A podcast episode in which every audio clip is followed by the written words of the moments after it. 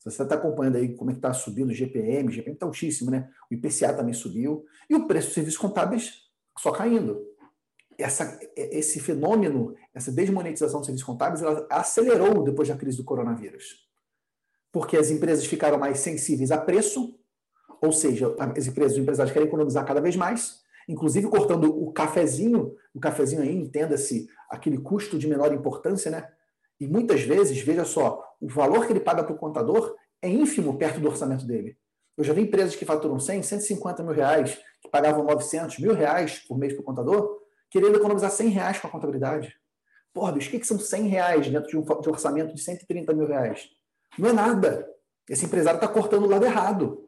Ele tinha que cortar na curva ABC dele.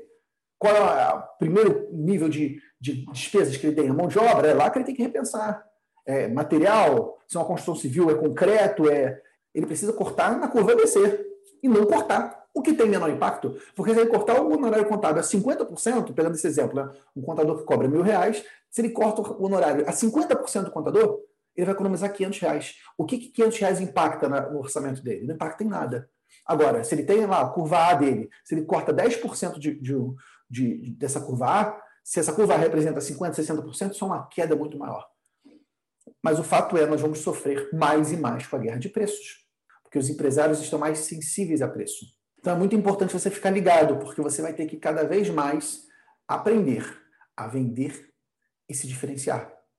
Porque continuar tentando vender o basicão, o pacote básico da conformidade, isso está perdendo cada vez mais valor para o empresário. Ele está querendo pagar cada vez menos por isso. Chegou a hora, definitivamente, de você aprender a vender e você aprender a se diferenciar.